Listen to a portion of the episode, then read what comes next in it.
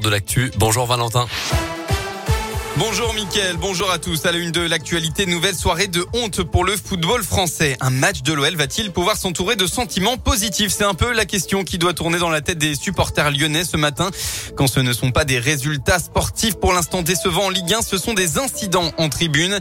Hier soir sur le terrain du Paris FC 4 de Ligue 2, l'OL avait l'occasion de se relancer pour son entrée en lice en Coupe de France.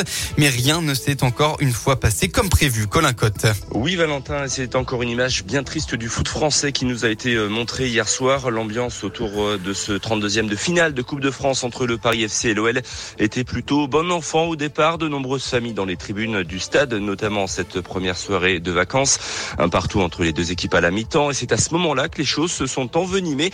De très violents heurts ont éclaté entre supporters lyonnais et parisiens. Difficile de dire qui a commencé.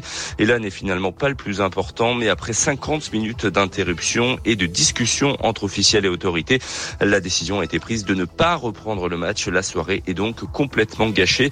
D'un point de vue sportif, l'OL n'a donc pas vraiment repris confiance, n'est pas qualifié pour la suite de la compétition pour l'instant et risque aussi de nouvelles sanctions disciplinaires s'il s'avère que les fans lyonnais sont en tort. Bref, résultat, tout le monde est perdant. À noter que c'est l'arbitre qui a décidé de l'arrêt de la rencontre d'après la préfecture de Paris. un prochain match contre Metz mercredi prochain en Ligue 1 cette fois-ci avec si tout va bien le retour des supporters lyonnais à l'OL Stadium. On reste à Lyon. La voie est libre aujourd'hui et demain. Plusieurs périmètres du centre-ville de Lyon seront réservés aux piétons de 11 à 19h. Et oui, à l'approche des fêtes de fin d'année, les piétons pourront donc déambuler librement, accéder au commerce et profiter des animations en presqu'île. Plus d'infos sur radioscoop.com. Et c'était l'un des engagements de la campagne de Laurent Vauquier pour les régionales. Le plan réindustrialisation d'Auvergne-Rhône-Alpes a été voté quasiment à l'unanimité hier.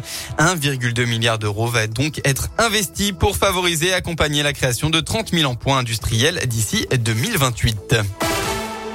Dans le reste de l'actualité, ces nouvelles annonces de Jean Castex hier, le Premier ministre s'est exprimé euh, à l'issue d'un nouveau conseil de défense sanitaire. Eh bien, le pass sanitaire devrait devenir un pass vaccinal. Autrement dit, le précieux sésame pour aller au restaurant ou encore au cinéma ne pourra être activé qu'avec un schéma vaccinal complet et non plus avec un simple test négatif. Le projet de loi devrait arriver début janvier.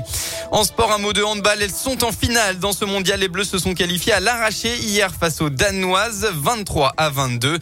Elles demain en finale à 17h30, soit la Norvège, soit le pays hôte, l'Espagne. La météo en fin de votre département, eh bien, ce sont les éclaircies qui vont globalement dominer dans le Rhône. Le temps sera même totalement ensoleillé dans l'ouest rhodanien. Attention, retour de la brume ce soir et surtout au brouillard givrant cette nuit. Soyez donc prudents sur la route. Côté Mercure, cet après-midi, vous aurez au maximum de la journée entre 3 et 7 degrés.